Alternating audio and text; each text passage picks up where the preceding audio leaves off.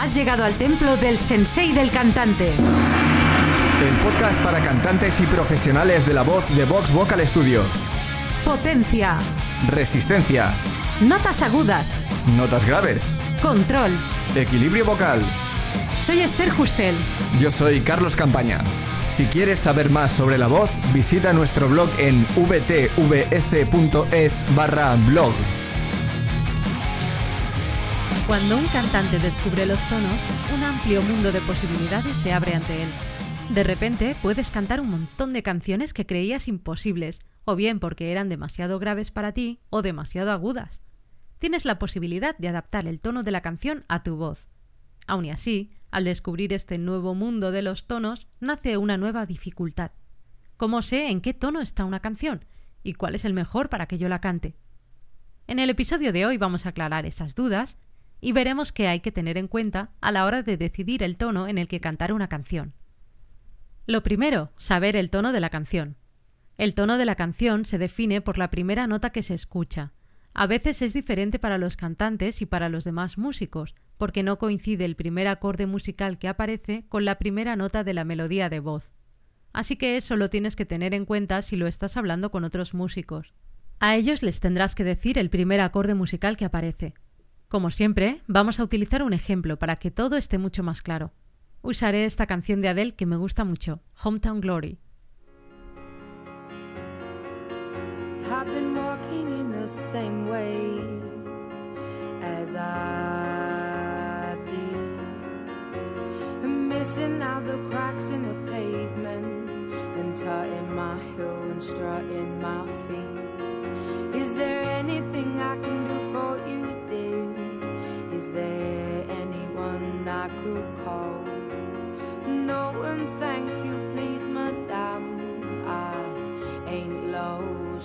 Wondering. Round my hometown, memories. Round my hometown, ooh, the people I've made.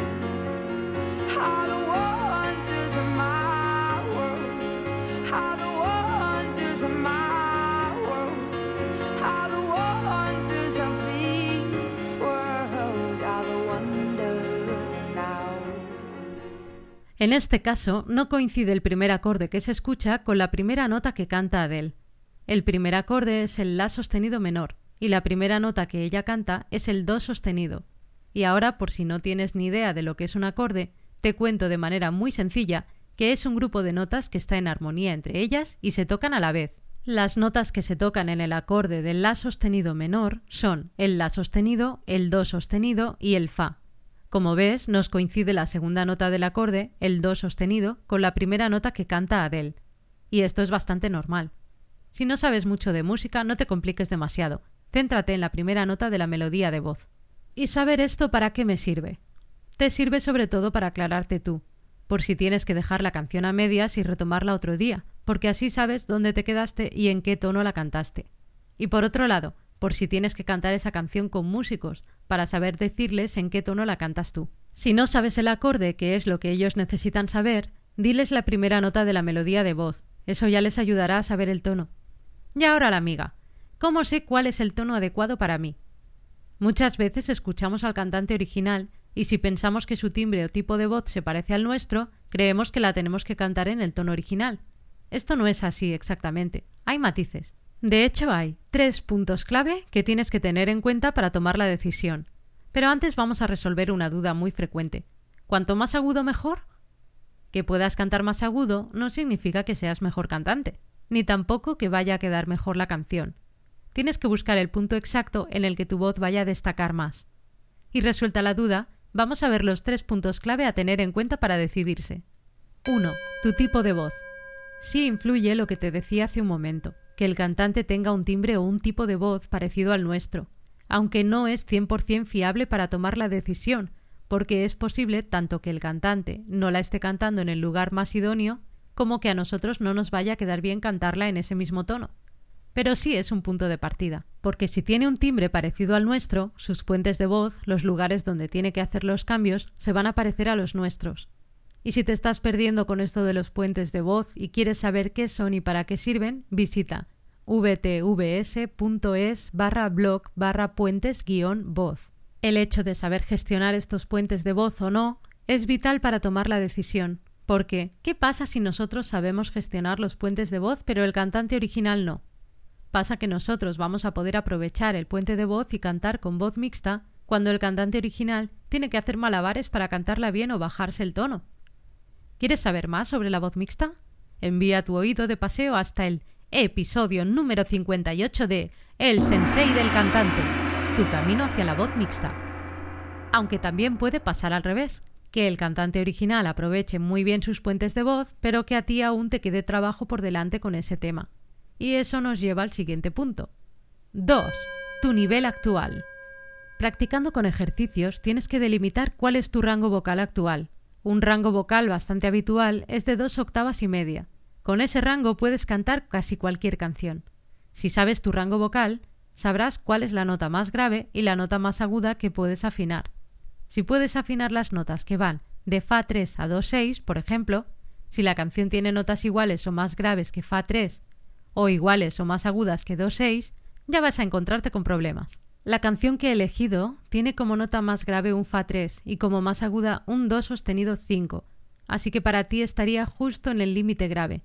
Tocar cualquiera de los dos límites no es bueno, porque se va a notar que es tu límite y no va a quedar bonito. Y necesitas un margen algo grande, de unos dos tonos. La nota más grave a la que llegarías sin problemas en una canción sería el La 3 y la más aguda el Sol sostenido 5. Todo esto teniendo en cuenta que puedas cantar estas notas sin saltos, es decir, que no tengas quiebres de voz. Así que lo suyo sería que subieras dos tonos la canción, lo justo para que llegues a las agudas con comodidad y sin forzar la voz. 3. El estilo que cantes. El estilo en el que quieras cantar la canción tiene mucho que decir en la decisión sobre el tono. Esto es porque en algunos estilos se utiliza más la voz de pecho, en otros la voz de cabeza y en otros la voz mixta. En pop y soul se utiliza más la voz mixta, así que para la canción que hemos tomado como ejemplo tendríamos que hacer que las notas más agudas cayeran en mitad del primer puente, y para ver todo esto que te he contado mucho más claro, voy a ejemplificarlo eligiendo para mí el mejor tono en el que cantar esta canción. Yo soy mezzosoprano, así que mi primer puente cae entre el La4 y el Do5. La nota más grave a la que yo puedo llegar con ejercicios es un Do3, y mi primer puente lo tengo bastante bien domado. Según lo que hemos visto de la canción, yo no tengo problema para cantarla en el tono original. ¿Significa esto que es el más adecuado para mí? No, porque aquí aparece un punto extra.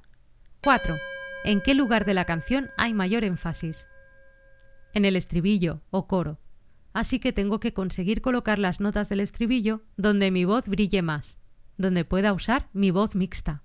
A Adele el estribillo le cae casi todo el rato en Fa 4, excepto en algunos puntos donde va más agudo, o sea que está usando casi todo el rato su voz de pecho. Pero en pop y soul queda mejor usar la voz mixta si la controlas bien. Así que yo podría subir esos dos tonos que me separan del La 4, donde empieza el primer puente, y puedo empezar a usar mi voz mixta. Mi nota más aguda de toda la canción será el Fa 5, que para mí también es asequible, así que genial. Te pongo un ejemplo de cómo suena un trozo de la canción cantado por mí en el tono original y cómo queda cantado dos tonos más agudo.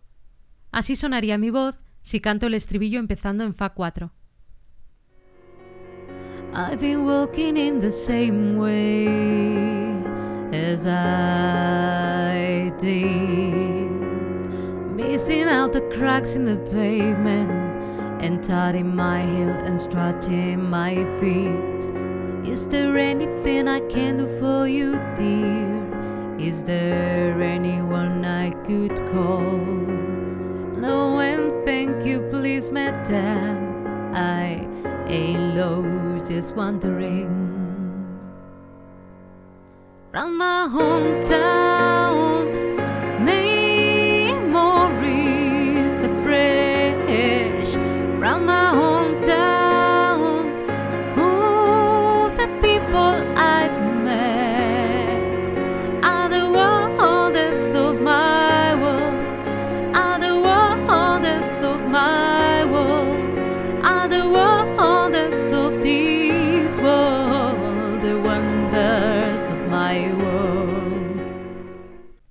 Así sonaría si la canto dos tonos más aguda.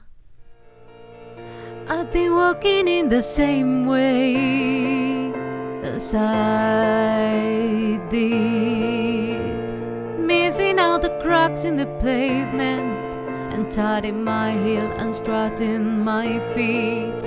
Is there anything I can do for you, dear?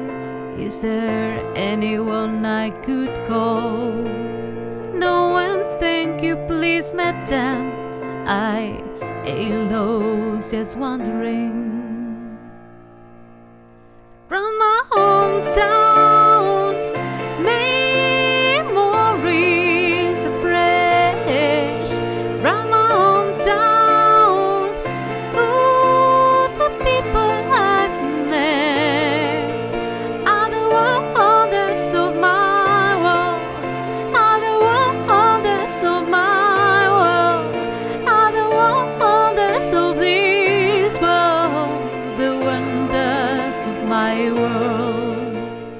Pero la cosa no acaba aquí. La decisión no está tomada porque hay un elemento más. El quinto elemento, el gusto personal de cada uno. Súper importante. No solo tiene que ver cómo suene la voz y eso. También es importante el aire que le quieras dar a la canción. Esta canción tiene un aire un tanto melancólico, así que no tiene que ser extremadamente potente. Una vez comprobado el tono más grave en el que puedes cantar y el más agudo, puedes probar a grabarte cantando en todos los tonos que hay dentro de ese margen y elegir el que más te guste.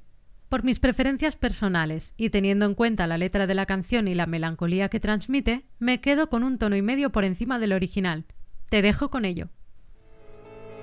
I've been walking in the same way as I did, missing out the cracks in the pavement and tucking my heel and strutting my feet. Is there anything I can do for you, dear? Is there anyone I could call? No, and thank you, please, madam. I ain't lost, just wondering. From my hometown, memories are fresh. From my